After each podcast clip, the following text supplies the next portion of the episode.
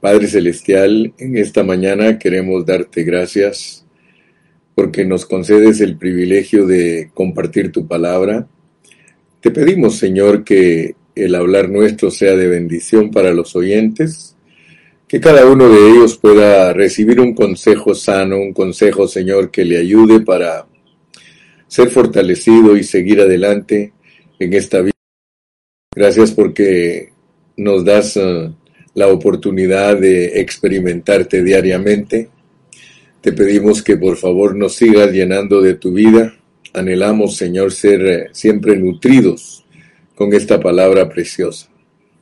Queremos ejercitar nuestro espíritu al estudiar tu palabra y te rogamos que por favor abras nuestros ojos en tu nombre precioso. Gracias, Señor.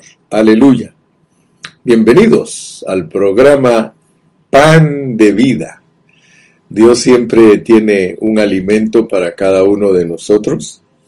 Vamos a leer en Tito. Hoy llegamos al capítulo 2. Hoy vamos a estar hablando del capítulo 2 de Tito y vamos a leer eh, los versículos del 1 al 10. Dice la palabra en nombre del Padre, del Hijo y de su Santo Espíritu, pero tú habla lo que está de acuerdo con la sana enseñanza. Que los ancianos sean sobrios, serios, prudentes, sanos en la fe, en el amor, en la perseverancia. Las ancianas asimismo sean reverentes en su porte, no calumniadoras, no esclavas del vino, maestras del bien, que enseñen a las mujeres jóvenes a amar a sus maridos y a sus hijos, a ser prudentes, castas, cuidadosas de su casa, buenas, sujetas a sus maridos, para que la palabra de Dios no sea blasfemada. Exhorta asimismo a los jóvenes a que sean prudentes, presentándote tú en todo como ejemplo de buenas obras, en la enseñanza, mostrando integridad, seriedad, palabra sana e irreprochable, de modo que el adversario se avergüence y no tenga nada malo que decir de vosotros. Exhorta a los siervos a que se sujeten a sus amos, que agraden en todo, que no sean respondones, no defraudando, sino mostrándose fieles en todo, para que en todo adornen la enseñanza de Dios nuestro Salvador. Aleluya. De verdad que a mí me sorprende mucho el apóstol Pablo porque él se dejó usar por el Espíritu de Dios. Cuando yo leo en Primera de Timoteo en el capítulo 4, inmediatamente después que él dice que e indiscutiblemente grande es el misterio de la piedad, o sea, el misterio de Dios, que es la encarnación de Dios en Cristo y que es aplicable también a nosotros la iglesia, porque nosotros la iglesia somos el, misterio de Cristo. Entonces, allí en primera de Timoteo 3:16, eh, Pablo presenta a la iglesia como la encarnación de Cristo. Eh, el versículo anterior nos, lo comprueba porque dice, para que si tardo sepas cómo debes conducirte en la casa de Dios, que es la iglesia del Dios viviente, fundamento y baluarte de la verdad. Para algunos hermanos es difícil entender la Biblia debido a que ellos no la han estudiado en una forma responsable eh, en una forma bajo contexto, pero el contexto miren cuál es. Dice el capítulo 4 y versículo 1, que es el contexto, pero el Espíritu dice claramente, pero el Espíritu dice claramente. Y cuando estudiamos esta epístola de primera de Timoteo, ah, descubrimos que el Espíritu habla. Si nosotros solo leemos las letras de la Biblia, pero no le ponemos atención a lo que nos está declarando, a aprehender la enseñanza, no vamos a agarrar la enseñanza. Eh, entonces no vamos a entender que Pablo está diciendo que por medio de la iglesia, por medio de la encarnación, el Espíritu de Dios habla. Entonces la pregunta que hicimos cuando estudiamos esta parte de 1 Timoteo fue ¿en dónde estaba el Espíritu hablando cuando Pablo declaró esto? Pues entendimos que el Espíritu estaba dentro de Pablo. Entonces nosotros como la encarnación de Cristo, Él habla a través de nosotros. Yo me recuerdo que una vez leí un comentario de una versión de la Biblia que se refería a Hebreos 1, o más bien el comentario se refería a Hebreos 1, en donde dice, Dios, eh, habiendo hablado en otro tiempo a los padres por los profetas, en estos postreros tiempos nos habla por hijo, nos habla por hijo. Así tradujeron esa versión. Si usted quiere, investiguela, búsquela, tal vez la encuentra. Pero me llamó la atención, porque cuando uno entiende en una forma general el mensaje de la Biblia, uno se da cuenta que la relación en la Biblia de Cristo es Él como cabeza y nosotros como cuerpo. Entonces se habla de un nuevo hombre, de una nueva creación. La iglesia es el nuevo hombre compuesto por Cristo y nosotros eh, su cuerpo. Dios habla entonces en estos postreros tiempos por medio de la iglesia, por medio de los siervos que se dejan usar por Dios. Ahora, es indiscutible que Pablo se dejó usar por Dios porque Pablo no nos presenta un hablar cualquiera. Es un hablar que para poderlo entender nosotros tenemos que estudiarlo bajo contexto y poder captar lo que él trata de decir.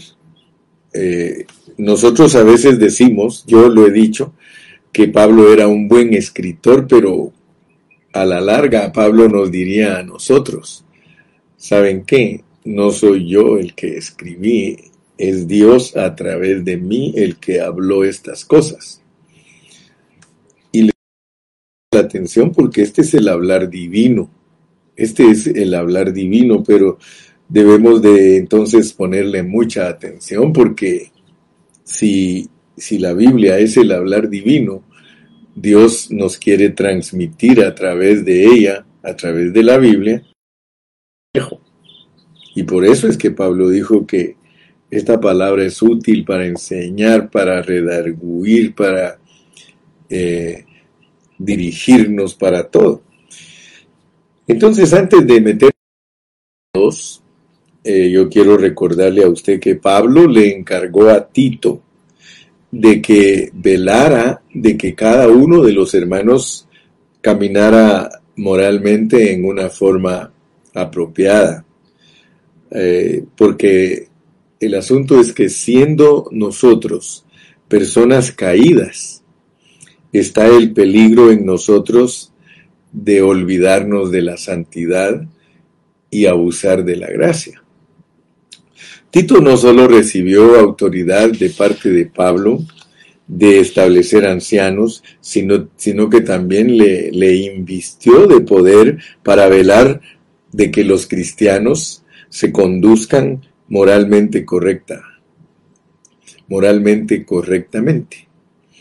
Esto era, era muy importante porque entonces eso los protegía de los ataques del enemigo y de la confusión de la asamblea. La asamblea es la iglesia. La verdadera libertad debe de reinar entre nosotros los cristianos, porque dice que donde está el Espíritu del Señor, allí hay libertad. Ahora, nosotros tenemos que tener cuidado porque eh, si no nos conducimos apropiadamente en la vida de la iglesia, entonces nosotros podemos dañar esa libertad. Y cuando esa, esa libertad se daña en la congregación, entonces el enemigo toma ocasión porque nosotros resultamos deshonrando el nombre del Señor. Entonces eh, nosotros tenemos que ponerle atención a la exhortación de Pablo para que aún los de afuera no vayan a blasfemar diciendo que nosotros nos portamos de tal y tal manera, ¿verdad?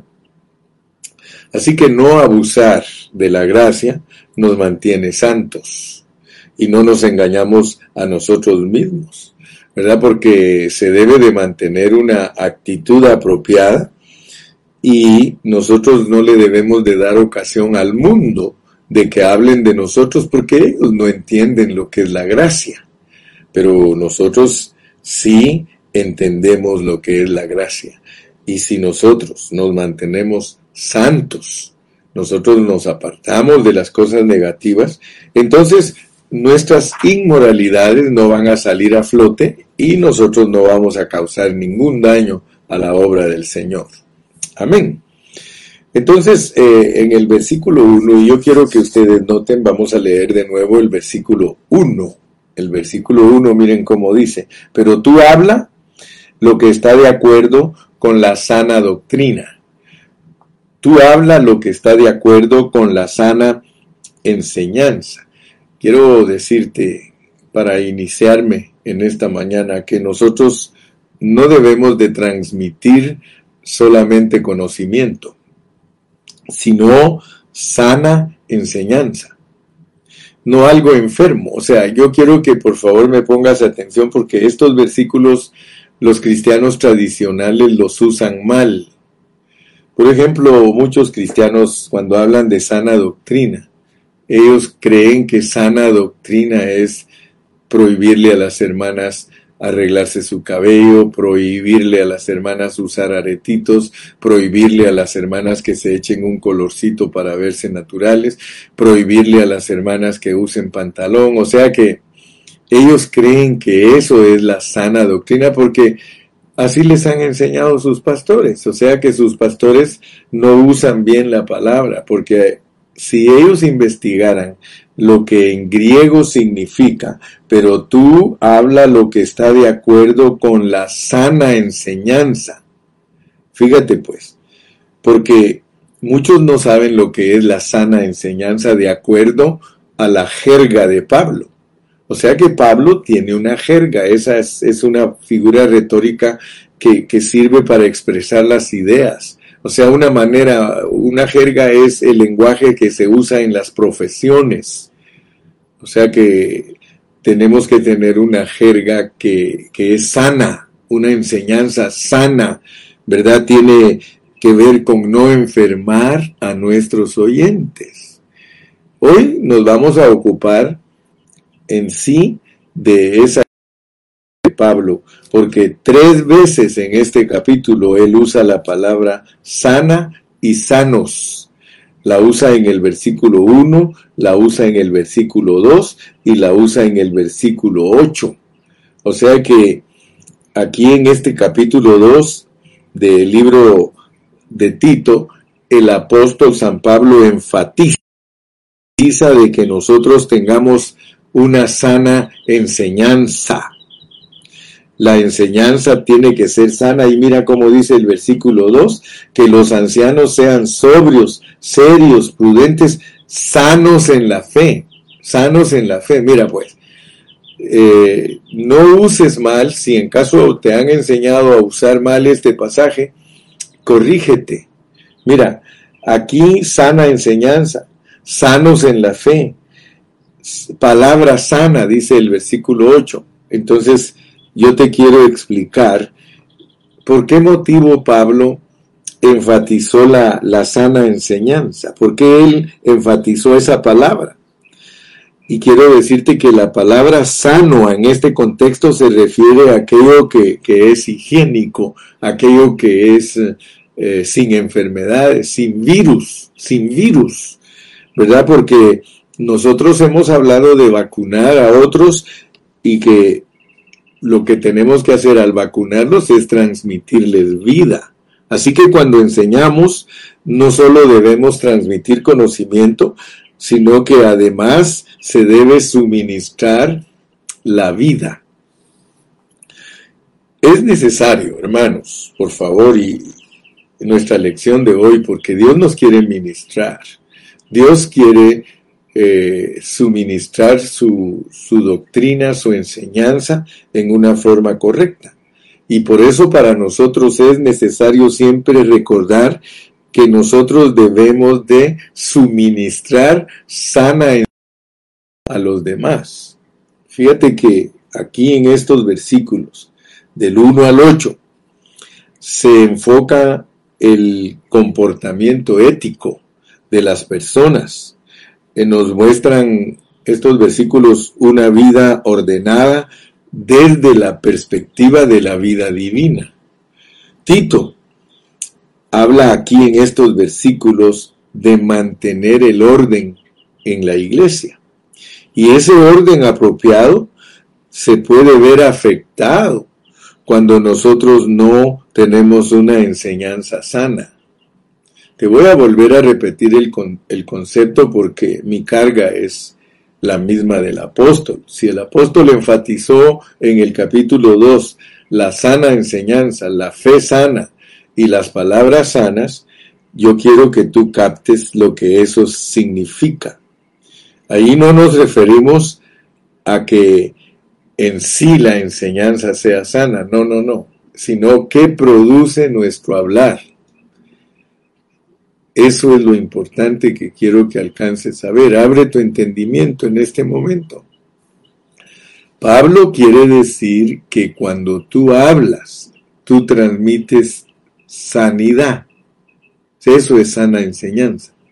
Que cuando tú hablas, Tú les transmites a tus oyentes sanidad, higiene, no les transmites muerte, no les transmites enfermedad, porque el problema que hay es de que muchos predicadores con su hablar transmiten enfermedad, o sea que enferman a la gente por eso la doctrina es muy importante. Pablo siempre le dijo a Timoteo, ten cuidado de la enseñanza, porque la enseñanza puede matar gente. La enseñanza puede llenar de enfermedad, de virus a la gente. Por eso hemos venido hablando que nosotros no somos personas que enferman a sus oyentes. Hermano, la enseñanza es para mantener el orden apropiado. Fíjate, ahí dice, pero tú habla lo que está de acuerdo con la sana doctrina. La sana enseñanza es el hablar de los apóstoles, el, la economía de Dios. O sea que nos vuelve a regular de que no tenemos autorización de hablar ninguna cosa que no sea sana. Yo sé que tú me estás comprendiendo, porque cuando nosotros no hablamos el, el hablar que ministra vida, cuando nosotros no experimentamos el hablar que ministra vida, pues nosotros vamos a enfermar a todos los que nos escuchan. Aquí, aquí, si ustedes notan, dice el versículo 4, que enseñen a las mujeres jóvenes a amar sus maridos. Si tú quieres verdaderamente ser un predicador que predica la palabra, tienes que aprender a aplicarla. Aquí el hecho que Pablo habla de sana doctrina, sanos en la fe, sanos en la palabra, es que hay que enseñar correctamente. Si yo me pongo a enseñarte a ti la Biblia, mi amado hermano, pero yo no te la enseño correctamente. Entonces, yo voy a ocasionar en ti cosas negativas con mi hablar. ¿Por qué creen ustedes que hay tantos cristianos llenos de prejuicios, tantos cristianos llenos de doctrinas de demonios? ¿Por qué hay tantos cristianos que tú no les puedes decir nada que es verdadero? Porque todos lo rechazan, pero porque están enfermos en su convicción. Aquí nosotros estamos hablando hoy de, ser sanos, ser sanos. Yo, yo quiero producir cristianos sanos. Qué bonito es juntarse con cristianos sanos, cristianos que no están dañados, cristianos que no están enfermos en su convicción, en su hablar. Eso te voy a enfatizar hoy porque al llegar al capítulo 2, y lo vamos a estar leyendo y leyendo, versículos 1 y 2, pero tú habla, fíjate, está referente, a tu hablar. La sana doctrina es para tu hablar. La sana doctrina es para tu hablar, pero tú habla lo que está de acuerdo a la sana doctrina. Pero tú habla, pero tú habla lo que está de acuerdo, pero tú habla lo que está de acuerdo. ¿Te das cuenta? ¿Te das cuenta que uno sin querer puede resultar hablando cosas que no están de acuerdo con la sana doctrina? ¿Por qué no analizas? ¿Por qué no ves lo que realmente Dios está diciendo aquí? Pero tú hablas lo que está de acuerdo con la sana doctrina. No que te inventes tú algo y digas, esta es la sana doctrina. No, no, no, Señor. Por eso te dije, este es un hablar divino. Es un hablar divino que nos debe de llevar a una realidad. Aquí Dios me está diciendo, Gilberto, habla lo que está de acuerdo con la sana doctrina. No llames sana doctrina a tu opinión. No llames sana doctrina a lo que tú dices que entiendes. Eso no es sana doctrina. Aquí dice, pero tú habla lo que está de acuerdo con la sana doctrina. ¿Cuál es la sana enseñanza? La enseñanza de los apóstoles. ¿Cuál es la enseñanza de los apóstoles? La economía de Dios. ¿Qué es la economía de Dios? Es que Dios es espíritu y que Él se encarnó y que murió en la cruz del Calvario y resucitó para entrar en los discípulos. Esa es la sana doctrina. Si tú predicas de acuerdo a eso, entonces tú eres sano. Me explico, ¿verdad? Versículo 2. Que los ancianos sean sobrios, sean serios, sean sobrios, serios, prudentes, sanos en la fe. Fíjate que ahora que ya me estás comprendiendo lo que es el verdadero pensamiento del Espíritu Santo aquí, no solamente tienes que ser sano en la enseñanza, sino que tienes que ser sano en la fe sano en la fe. Ahora, ya he estado que Tito habla, dice, Pablo, siervo de Dios y apóstol de Jesucristo, de Jesucristo, conforme a la fe de los escogidos de Dios. Fíjate, si nosotros no somos sanos en la fe, nosotros no vamos a enseñar lo que Pablo le está diciendo a Tito. ¿Qué es ser sanos en la fe? Aquí te lo explica conforme a la fe de los escogidos de Dios y el conocimiento de la verdad, que es según la piedad, lo que yo te estoy diciendo, que tiene que ver con la economía de Dios. La economía de Dios es la piedad. La piedad es Dios encarnado y pasado por un proceso para trabajarse dentro de los creyentes y producirle a Dios una iglesia gloriosa. Precisamente el apóstol su pensamiento está centrado en el Espíritu de Dios, de que si nosotros vivimos esta clase apropiada de vida es porque somos sanos. Si nosotros no somos sanos, entonces no se va a poder ver este vivir apropiado de los santos en las congregaciones. O sea que tú tienes que saber enseñar sanamente para que produzca lo que Dios pide en ninguno de nosotros vamos, en ninguno de los hermanos vamos a lograr que ellos sean los ejemplos que están aquí si no hay una sana enseñanza. ¿Qué es lo que puede hacer que una anciana sea reverente, que una anciana no sea calumniadora, que no sea esclava del vino, que sea maestra del bien. ¿Qué es lo que hace que las mujeres jóvenes amen a sus maridos, a sus hijos? ¿Qué es lo que hace que las jóvenes sean prudentes, que sean castas, que sean cuidadosas de su casa, que sean buenas o eh, que sean eh, sujetas a sus maridos para que la palabra de Dios no sea blasfemada? ¿Qué es lo que hace que los jóvenes sean prudentes? ¿Qué es lo que hace que nosotros mismos nos presentemos como ejemplo de buenas obras en la enseñanza con toda integridad y seriedad. ¿Qué es lo que hace que eso suceda en nosotros? es el misterio de la encarnación. Si nosotros sabemos explicar bien el misterio de la piedad, porque la fe de nosotros es para que enseñemos la piedad. Dice que nos ejercitemos en la piedad. Yo le doy gracias a Dios, mi amado hermano, porque Dios a nosotros nos está hablando claramente. Dios a nosotros nos está revelando la pureza de su palabra para no ser mal usada, pues.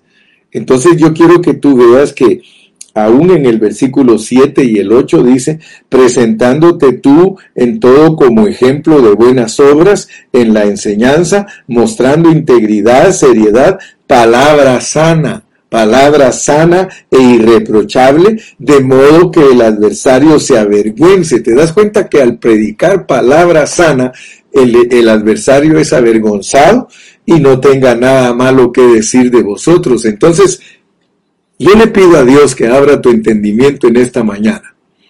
Porque si nosotros enseñamos palabra sana, nosotros vamos a ver los resultados. Donde hay legalismos, la gente se suelta en su pecado natural. Donde hay mucho legalismo es donde más abunda el pecado. Donde se está prohibiendo no haga y no haya. Dile a tu hijo que no lo que no se meta las drogas, cada día se va a meter más. Dile a tu hijo que no haga esto, que no haga aquello, cada día va a ver peor. Pero si tú tienes una sana enseñanza, como, como yo he aprendido, y eso lo usa mi esposa, mi esposa siempre nos dice a todos, aprendan a decir no sin usar la palabra no. Fíjate, aprendan a decir no sin usar la palabra no, porque, porque la palabra no es una expresión que se usa para decir hazlo, hazlo. Examina tu experiencia. Cuando tú eras joven, tus papás te decían, no hagas esto, no hagas aquello, no aquí, no allá. ¿Y qué pasaba? Cada día tu carne se suelta más, porque muchos no saben que el mandamiento es no. El mandamiento es para que se suelte nuestra carne. Entonces, si nosotros lográramos aprender a decir no sin esa palabra, nosotros seríamos muy sabios. Por ejemplo, el Señor Jesucristo se distinguía en que, si tú ves, Él nunca usó sí ni nunca usó no. Él no usó esas palabras, porque sí y no son el bien y el mal. Por ejemplo, le preguntaron, eh, Señor, tal y tal y tal cosa tú lo has dicho. Sustituía, porque cuando uno sabe sustituir sí y no, porque alguno se va a confundir y me va a decir, hermano, pero si la palabra de Dios dice que tu hablar sea sí, sí, no, no, lee el contexto para eso, eso es otro contexto. Yo te estoy hablando en una forma general, que nuestro hablar sea sano. Cuando nosotros tenemos un hablar sano para aconsejar, cuando nosotros tenemos un hablar sano para redarguir, para exhortar, para enseñar, hermano, nosotros podemos tener mucho éxito si no usamos y la palabra no. Para aconsejar, para lograr, para tener un hablar sano. Pero tú habla lo que está de acuerdo con la sana enseñanza. Que los ancianos sean sobrios, serios, prudentes, sanos en la fe. Entonces te dije que si nosotros somos exhortados por Dios bien, nosotros vamos a ver resultados. Nunca se me va a olvidar cuando nosotros estábamos ahí en la calle Vine hace muchos años. En la salida del lugar de reunión había un arbolito así bien pequeño donde cualquier niño podía subirse. Y todos los diáconos siempre le decían a los niños, no se suban a ese árbol, no se suban a ese árbol. Entonces un día me dijeron a mí, pastor, los niños no hacen caso. Siempre les decimos que no se suban a ese árbol. Entonces yo les dije, díganles que se suban, díganles que está bien, que todo el que se quiera subir al árbol, que se suba. Hermano, ¿qué les parece que se subieron. Mirábamos el arbolito y a los niños no se subían. ¿Por qué? Porque no era prohibido subirse. Cuando uno prohíbe algo, uno está diciéndole hágalo. Esa es la naturaleza humana. Entonces, aquí se nos manda ser sanos en tres cosas. Ser sanos en fe, ser sanos en amor y ser sanos en la paciencia. Tú lo puedes leer. Dice que los ancianos sean sobrios, sean serios, prudentes, sanos en la fe, en el amor y en la paciencia. Ahora, fíjate que esto, esto que nos están diciendo aquí, se relaciona con el hecho de que los ancianos eh, se, presenten a sí mismos como modelos. Sí, como modelos de buenas obras para los actos. Entonces, debemos de demostrar tres cosas. Debemos de demostrar incorruptibilidad, dignidad y un hablar sano e irreprochable. En lo que concierne a Tito, le dice, habla de la sana enseñanza. Entonces, si nosotros notamos la carga, la carga que tiene Pablo después del capítulo 1, porque gracias a Dios entendimos el capítulo 1, pero ahora en el capítulo 2, él nos muestra la carga que trae en su espíritu. ¿Verdad? Y, y la carga que trae en su espíritu es que hablemos de acuerdo a la sana enseñanza. Si hoy tú captas eso, yo sé que tu hablar va a cambiar. Dice Pablo que se haga de acuerdo a la sana enseñanza.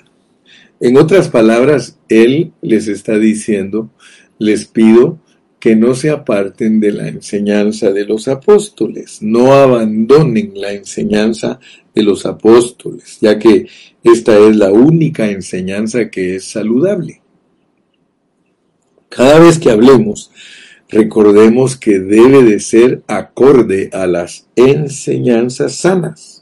Esa palabra sana alude a todo lo higiénico, sin enfermedades, y alude a que nosotros debemos de vacunar a otros en contra del veneno espiritual, suministrando un elemento sano. Esa es la idea, mis amados, la enseñanza sana, la, la fe sana, la palabra sana es que nuestro hablar transmite un elemento de vida, no muerte, no contaminación, hermano. ¿Sí?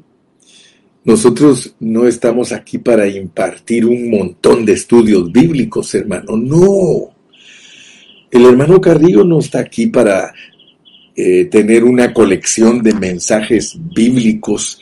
No, mi hermano, estamos aquí para edificar juntamente con Cristo el propósito es que la iglesia sea edificada. Amén. Estos no son ejercicios mentales, hermano, sino que esto es impartir una realidad. Vamos a 1 Timoteo 1.3. Recuérdate que ese versículo nos bendijo mucho. Como te rogué que te quedases en Éfeso cuando fui a Macedonia para que mandases a algunos que no enseñen diferente enseñanza. Hermano, la enseñanza diferente no es una sana enseñanza. La enseñanza sana es que nosotros nos sujetemos a los escritos de Pablo. ¿Por qué? Porque los, los escritos de Pablo se, dirigen, o más bien dicho, se enfocan solo en el cuerpo de Cristo. Solo en Cristo y el cuerpo de Cristo, el, el Cristo y el cuerpo de Cristo. Entonces, si tú quieres verdaderamente tener una sana doctrina, es necesario que te enfoques totalmente solo en Cristo y solo en la iglesia. Ese es el misterio de la piedad. Para eso te han dado una fe y si tu fe es sana, te sujetas a ese camino, te sujetas a esa ruta, te sujetas a esa enseñanza. No puedes irte en un camino diferente. Irse en camino diferente es irse en enseñanza diferente. Ay, yo quisiera, hermano, que todos entendiéramos esto, pero, hermano, influencia de la tradición cristiana que nos ha robado los conceptos, nos ha robado. Entonces, tenemos que pelear la batalla de la verdad. Tú y yo hemos sido llamados para pelear la batalla de la verdad. Debemos componer de la mejor. Tenemos que tener una conducta que esté al, al, nivel más elevado posible. Tenemos que tener una conducta, hermano, en nuestra vida diaria, en nuestra vida familiar. Debemos de conducirnos de una manera muy alta. Y esa es la razón por la cual Pablo escribió de una manera tan detallada diciéndole a los ancianos de que deberían de ser moderados, honorables, sensatos, sanos en la fe, en el amor, en la perseverancia, hermano, ser moderados, ser moderados, hermano, eso significa tener dominio propio. Oh, qué bonito, hermano, cuando tenemos dominio propio. Podemos ser tentados, hermano, podemos pasar por pruebas, pero si tenemos dominio propio, el Señor nos va a bendecir mucho porque entonces nosotros no vamos a traer oprobio a la asamblea, ¿verdad? Y nosotros entonces aquí debemos de entender que aquí se refiere a una, a una super virtud, hermano, que invita a otros a que nos respeten. Fíjate qué tremendo es. A menudo los ancianos se ofenden más fácil que los jóvenes. Y es por eso que todos nosotros debemos aprender a ser moderados. Los ancianos dice que debemos de ser honorables, es decir, que la manera que nosotros nos comportamos invita al respeto de los demás. Fíjese que si nosotros somos sensatos, nosotros vamos a evitar los extremos, ¿verdad? Demasiado cálidos o demasiado fríos. Todos los hermanos mayores en la vida de la iglesia necesitamos expresar nuestras virtudes. Necesitamos expresar a Cristo a través de nuestras virtudes, hermano. Gloria a Dios. Entonces yo quiero decirte que eh, aquí donde Pablo habla de que seamos moderados, honorables y sensatos, nosotros tenemos que ser fervientes en nuestra fe. ¿Sí? Y tenemos que ser muy sanos, saludables en nuestra fe. Debemos de aplicar eh, esta palabra de Tito capítulo 2 a nuestra manera de conducirnos. Muchos hermanos no se conducen de esta manera en la vida de la iglesia y por eso es que se meten a problemas y por eso estorban en las asambleas y por eso no se puede ver en ellos eh, eh, lo que el Espíritu Santo pide de nosotros, una pureza, una pureza. ¿Verdad? Nosotros siempre debemos de acudir a la palabra de Dios con fe, acudir a los siervos que nos dirigen con fe. Sí, ¿qué significa la fe, hermano? La fe es una persona viviente en nosotros, ya lo, ya lo descubrimos, ya descubrimos que la fe es Cristo Jesús dentro de nosotros. Si, si nosotros decimos que somos gente de fe, nosotros tenemos a Cristo dentro de, de nosotros. Ahora, la sana enseñanza, ¿qué es lo que infunde? ¿Qué infunde? La sana enseñanza infunde a Dios. Cada vez que nosotros nos sujetamos a la sana enseñanza, pero tú habla lo que está de acuerdo a la sana enseñanza. Cada vez que nosotros somos sanos en nuestra enseñanza, nosotros no producimos discordias. Algunos hermanos me dicen a mi hermano Carrillo, qué raro que usted predica tantas cosas que hacen estragos en las personas y muy poquitos lo atacan. Le digo, es que yo tengo una enseñanza sana. Yo tengo una enseñanza sana, yo no tengo una enseñanza que produce competencia. Yo no tengo una enseñanza. Quizá me va a criticar el que tiene envidia. Quizá me va a criticar el que es Caín, el que le molesta que uno haga bien las cosas.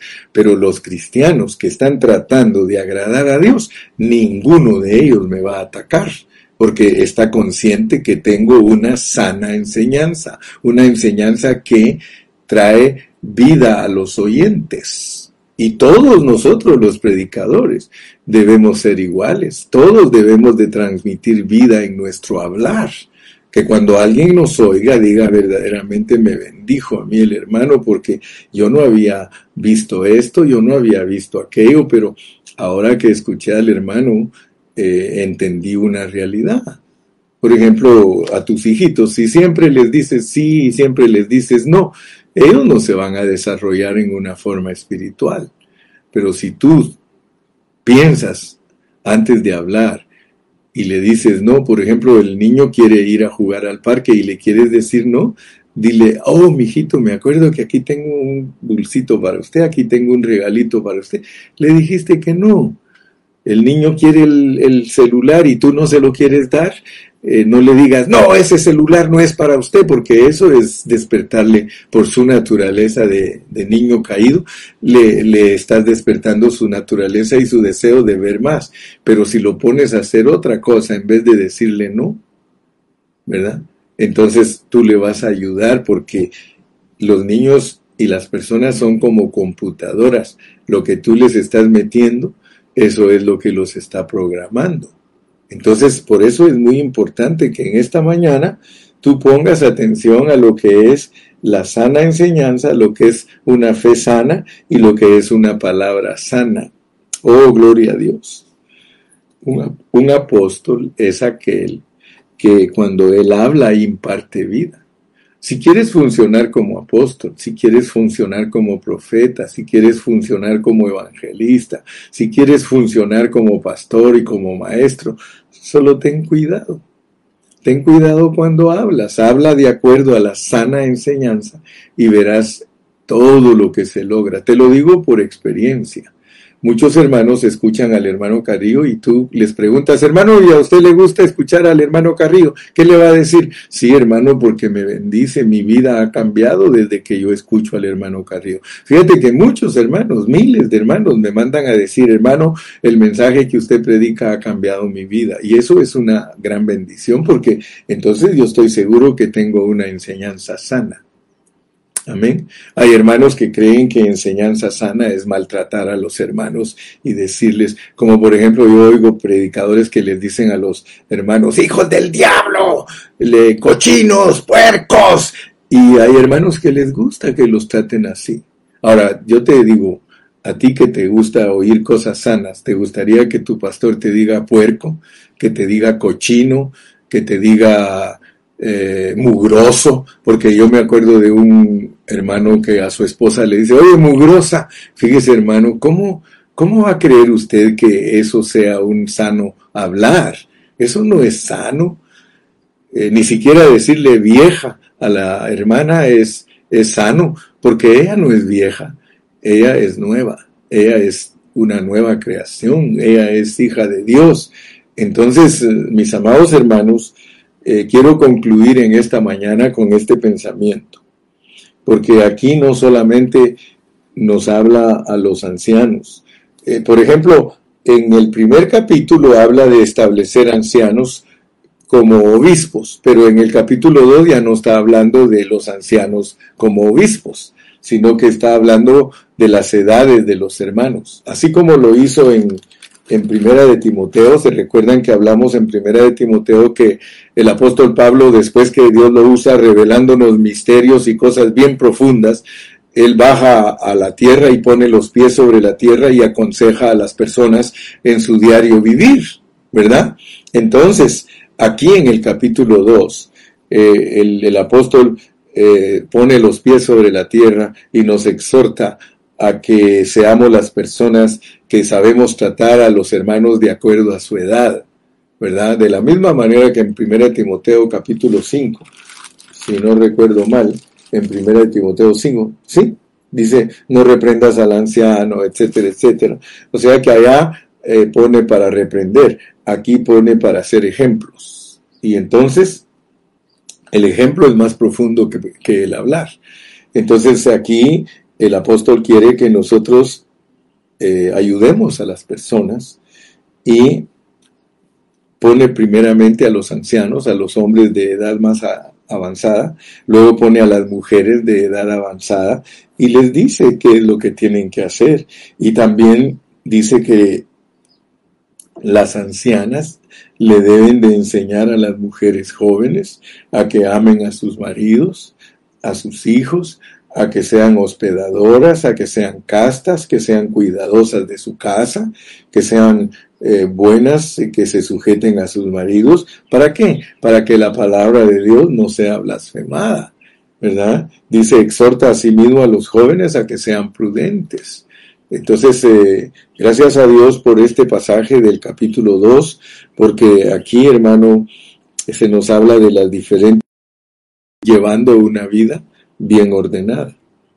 Ahora, una sana enseñanza produce una unión orgánica con Cristo, porque ese es el contexto. La enseñanza sana es que los hermanos entiendan que ellos son la expresión de Cristo. O sea que si tú le dices a alguien, mira, es que tú eres la expresión de Cristo, eso es mucho más certero que decirle no hagas esto, no hagas aquello, ¿sabes? Expresión de Cristo, tú eres la encarnación de Cristo. Y si Cristo, que es la encarnación de Dios, vivió la vida y la naturaleza de Dios aquí en la tierra, tú estás llamado a vivir lo mismo. Ese mensaje es elevadísimo, hermano. Yo siempre le he dicho a muchos hermanos, mira hermano, el mensaje de que Cristo se forme en nosotros es mucho más elevado que un montón de palabras gritadas sin ser sanas. Entonces en nuestro vivir se deben manifestar los atributos divinos. Ahora, ¿qué es lo que va a pasar? Dice que los que se oponen van a ser avergonzados, comenzando con Satanás, hermano, comenzando con los demonios, Satanás, los ángeles caídos van a ser avergonzados, hermano. Y los que se oponen, los mundanos que nos critican a nosotros y que no saben lo que es la gracia, van a ser avergonzados cuando nosotros, hermano, vivamos la vida de Cristo. Aleluya. Entonces nosotros no vamos a ser corruptos, vamos a ser dignos, vamos a hablar sanamente, sin corrupción, nuestro hablar va a ser puro, nuestro hablar va a ser genuino y sincero. Y ese hablar es un antídoto. Escúchame bien, por favor, porque con esto termino hoy. El hablar sano es un antídoto es una medicina. Las palabras bien dichas, hermanos, son medicina para el alma. Comenzando con nosotros mismos. Si nosotros, hermano, eh, verdaderamente somos las personas que Dios, que Dios les permite hablar sanamente, entonces nosotros, hermano, vamos a poder bendecir a la iglesia. Quiero desafiarte. ¿A ti te gusta predicar? ¿A ti te gusta predicar? Cuando te pares frente a los hermanos, habla lo que esté de acuerdo a la sana enseñanza. Habla lo que esté de acuerdo a la sana enseñanza. Y si todavía no sabes lo que es la sana enseñanza de acuerdo al hablar de Pablo a Tito, estudialo y te vas a dar cuenta que la sana enseñanza es no predicar cosas diferentes. Hoy día los pastores no hayan ni qué predicar. Teniendo un patrón, no hayan qué predicar. Y por eso tienen que llenar su programa, cómo tener éxito en la vida, cómo ser un mejor marido, cómo ser una mejor esposa, cómo obtener la respuesta a tus oraciones, Oiga, te ponen una infinidad de títulos, porque no tienen los títulos, o más bien dicho, no tienen la sana enseñanza. La sana enseñanza, aleluya, Pablo, esclavo de Dios, apóstol de Jesucristo, conforme a la fe de los escogidos. Predica, predica conforme a, a la fe de los escogidos de Dios. Predícales qué es eso. Predícales qué es el conocimiento de la verdad, que es según la encarnación. Predica eso, hermano. Predícales de la esperanza de la vida eterna. Predícales que Dios no miente. Predícales que el hombre nuevo fue creado antes de la fundación del mundo. Aleluya. Predícales que el Evangelio es para dar a conocer todas esas cosas. Predícales lo que es ser verdaderos hijos en la común fe. Es más, explica qué es la común fe. Por eso yo me dedico a la Biblia, hermano. Biblia, Biblia, Biblia, Biblia, Biblia, Biblia. Y eso no me mete a problemas. Al contrario, bendice a todos, hermano, y los saca de la ignorancia. Pero tú, habla lo que está de acuerdo a una sana enseñanza. Pero no te está diciendo que las sanas enseñanzas son doctrinas como hoy el hombre tiene doctrinas para decir que esas son las sanas enseñanzas. Ellos dicen, el bautismo en esta y esta forma es la sana enseñanza. Eh, que las mujeres hagan esto y esto y esto, esa es la sana enseñanza. No, mi hermanito, sana enseñanza es que tu hablar produzca vida, que, que tu hablar sea higiénico, que tu hablar no tiene virus, que tu hablar cuando penetra los oídos de tus oyentes va a amarlos, que tu hablar toca el espíritu de ellos. Esa es la sana enseñanza. Y nosotros somos llamados a sujetarnos a esa sana enseñanza. Dice, pero tú habla lo que está de acuerdo a la sana enseñanza. Y termino para recalcarte, la sana enseñanza es la economía del Nuevo Testamento. Esa es la sana enseñanza que Dios está dentro de las personas para producir una iglesia gloriosa. Céntrate en eso, hermano, céntrate. Ese es el verdadero mensaje que va a producir los vencedores de Dios y que ninguno va a huir avergonzado cuando Él regrese porque estará preparado y será apto para poder vivir esta clase de vida que se nos pide en Tito capítulo 2. Que Dios te bendiga, que Dios te guarde y seguimos mañana si Dios quiere. Mañana hasta en la noche, siete y media. Hasta pronto, despídete, dinos, por lo menos dinos bye bye, dinos bye bye, dinos bye bye. Aleluya, aleluya. Qué bueno es el Señor. Él es maravilloso, Él es precioso. Alábale, que Él vive. Padre, gracias en esta mañana porque nos has concedido el privilegio de entregar un mensaje más. No estamos aquí como tú me pusiste en mis labios para presentar un montón de estudios bíblicos. No, Señor, estamos aquí para transmitir vida, estamos aquí para que los hermanos sean transformados, estamos aquí para que las iglesias sean sanas, estamos aquí, Señor, para que cualquiera que se acerque a nosotros pueda ser ministrado de vida, no de conocimiento, sino de vida, que haya un cambio en él, Señor, porque eso es lo que quieres, que seamos la expresión de Cristo. Gracias, Señor, que nos ha revelado la verdad recibimos esta bendición en esta mañana, en tu nombre precioso, amén y amén, y todos decimos, aleluya, amén, gloria al nombre poderoso de Cristo Jesús.